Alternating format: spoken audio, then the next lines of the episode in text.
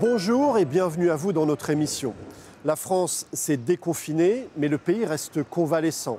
Dans les transports, de nouvelles mesures sanitaires ont été mises en place. Ceux qui sont retournés travailler ont découvert leurs collègues masqués et à bonne distance. Et le télétravail a encore de beaux jours devant lui. Les cours d'école ont perdu leur animation et les enseignants redoublent d'efforts pour expliquer aux tout petits qu'ils n'ont plus le droit de toucher leurs camarades. Pour l'heure, le déconfinement est tout sauf un retour à la normale.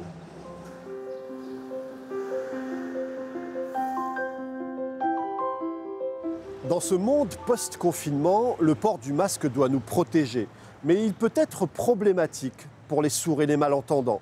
Ils ne peuvent plus lire sur les lèvres et trop peu d'entendants maîtrisent le langage des signes. Des dispositifs sont à l'étude, comme nous l'expliquent Noémie Roche et Yenali. Lorsque Déborah arrive dans une boutique, voici ce qu'elle doit désormais demander. Vous voulez que je l'enlève? Si vous pouvez, ça ne dérange pas, oui. Une requête délicate en pleine pandémie de coronavirus. Juste pour vous. Merci beaucoup. Mais pour Déborah, sourde, lire sur les lèvres est essentiel pour communiquer avec ceux qui n'utilisent pas la langue des signes. Alors, depuis le début de la crise sanitaire, elle vit le port du masque comme un obstacle de plus dans sa vie quotidienne. Les gens qui nous entourent, finalement, ne, ne savent pas que je suis sourde. Ça ne se voit pas. Donc, je, je suis obligée de le signifier aux personnes à qui je m'adresse. Et c'est vrai que ça rend encore plus difficile la communication quand il y a un masque. Comme Déborah, environ 5 millions de personnes en France souffrent de troubles auditifs. À cause des masques, beaucoup se sentent mis à l'écart de la société. Pour les personnes qui sont euh, sourdes, qu'elles communiquent oralement, qu'elles communiquent en langue des signes, qu'elles utilisent les deux, peu importe, le canal visuel est le premier canal qui est utilisé. Et, là, le masque, c'est. on, coupe ce canal-là. Et d'une violence inouïe. Alors certains cherchent des solutions alternatives. C'est le cas d'Anissa.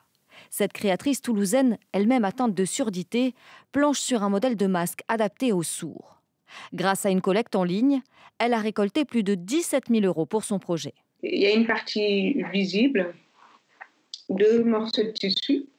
Idéalement, il faudrait que tout le monde porte ce masque euh, pour une meilleure accessibilité, une meilleure inclusion. Le prototype est en cours d'homologation avec les autorités sanitaires. Anissa espère pouvoir vendre son masque inclusif au grand public d'ici quelques semaines.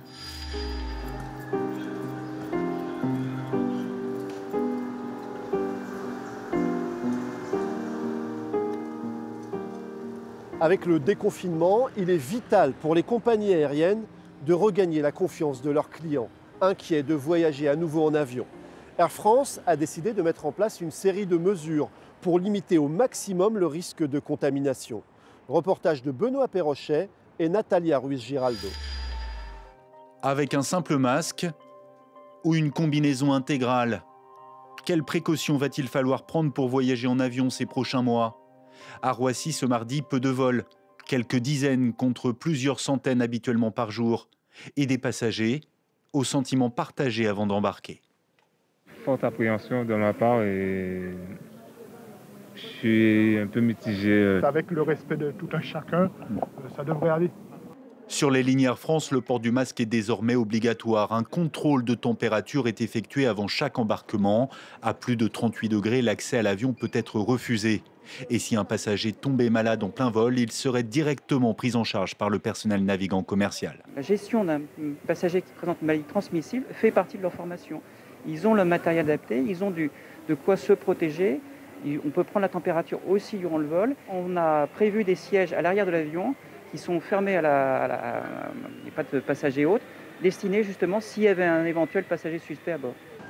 Le taux de remplissage moyen chez Air France ne dépasse pas en ce moment les 40%. Si l'air à l'intérieur de la cabine est filtré et renouvelé toutes les 3 minutes, l'avion est systématiquement désinfecté après chaque vol, de la cabine jusqu'au cockpit. Mais là, on va pousser vraiment, euh, on va pousser vraiment à l'extrême en allant jusqu'au au petit point de détail, au petit point de contact. Et tous les 5 jours, la compagnie procède à une nébulisation complète de l'intérieur de ces appareils. Donc ce traitement euh, prend jusqu'à 1h20.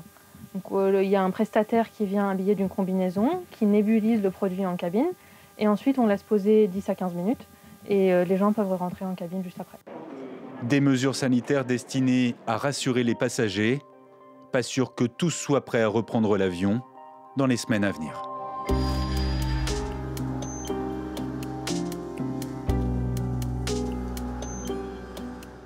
Le Festival de Cannes devait accueillir les stars, les journalistes et les cinéphiles du monde entier. Mais le coronavirus a balayé le glamour de la montée des marches sous le crépitement des flashs. Ce n'est pas la première fois que cet événement international est confronté à une telle déconvenue. En 1939, pour sa première édition, il est stoppé net par la guerre. En 1968, il est pris dans les turbulences du mouvement social du mois de mai. Et voici qu'en 2020, il succombe à un virus. Reportage d'Ashraf Abid et Clovis Casali. Photographe comme son père, à eux deux, ils ont couvert tous les festivals de Cannes. Gilles Traverso a immortalisé les plus grands noms du cinéma sur les marches ou la croisette. Leonardo DiCaprio, Isabelle Adjani et tant d'autres. L'annulation du festival à cause du coronavirus est un coup dur.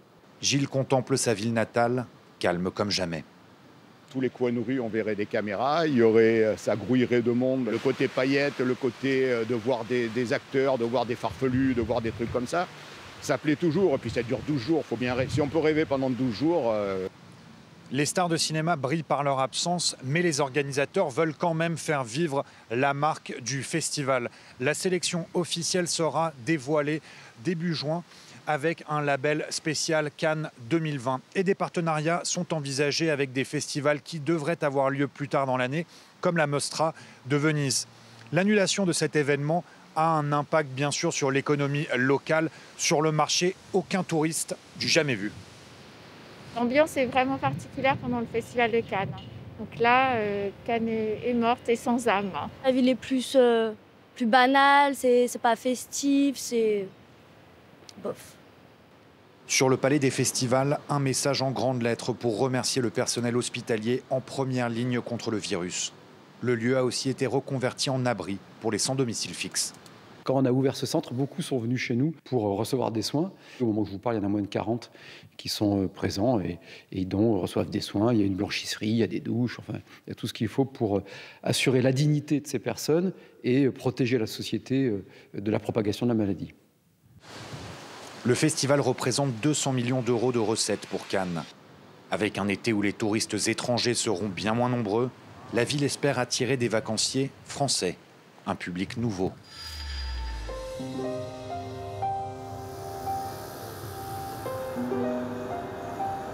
Avec le déconfinement, certains ont pu à nouveau profiter des joies de la nature. Beaucoup de parcs restent fermés, mais les balades en forêt sont autorisées depuis le 11 mai même dans les zones les plus durement touchées par le Covid-19.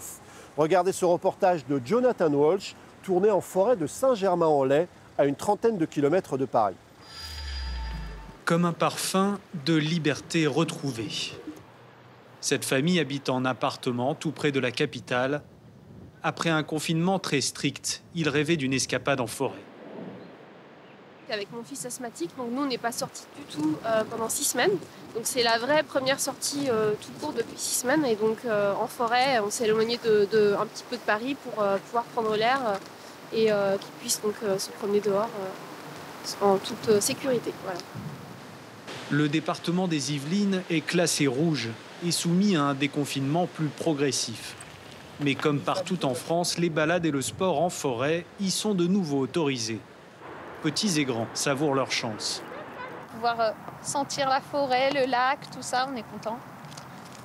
Et voilà, en plus il n'y a pas trop trop de monde, donc c'est quand même plutôt sympathique, il fait bon. Et vous? C'était énervant de rester à la maison, de que jouer à la maison, faire ses devoirs à la maison. Durant la fermeture au public, la faune a profité d'un calme exceptionnel. En pleine période de reproduction, l'Office national des forêts incite les promeneurs à un retour en douceur. On s'est dit qu'on allait peut-être voir des animaux, on n'en a pas vu. Par contre, euh, les chiens ont bien couru, donc peut-être qu'il n'y en avait pas loin qu'on n'a pas vu, mais c'est possible, hein, parce qu'ils ont, dû, ils ont dû en profiter, les animaux. Dans un communiqué, l'ONF appelle aussi à respecter les règles de distanciation physique. En forêt, comme dans les autres lieux publics, les regroupements de plus de 10 personnes sont interdits. C'est la fin de cette émission et comme chaque semaine, on va se quitter en musique avec la chorale Rosa Bonheur et la chorale des Templiers d'Aigues-Mortes qui reprennent un titre de Stéphane Echer, Déjeuner en paix, qui pour l'occasion devient Déconfiné en paix. Le clip posté sur Internet est aussi un appel aux dons en faveur de la Croix-Rouge pour venir en aide aux personnes âgées isolées. On se retrouve très bientôt sur France 24. D'ici là, prenez soin de vous.